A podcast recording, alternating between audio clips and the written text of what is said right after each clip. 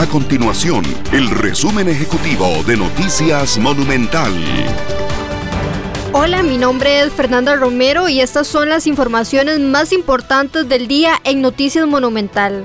La Contraloría General de la República cuestionó la forma en que la Caja Costarricense de Seguro Social ejecuta el dinero de su fondo de contingencias durante la emergencia nacional por el COVID-19. El presidente de la República, Carlos Alvarado, defendió el acuerdo del país con el Fondo Monetario Internacional tras las recientes declaraciones del candidato del Partido de Liberación Nacional, José María Figueres. Estas y otras informaciones usted las puede encontrar en nuestro sitio web www.monumental.co.cr. Nuestro compromiso es mantener a Costa Rica informada. Esto fue el resumen ejecutivo de Noticias Monumental.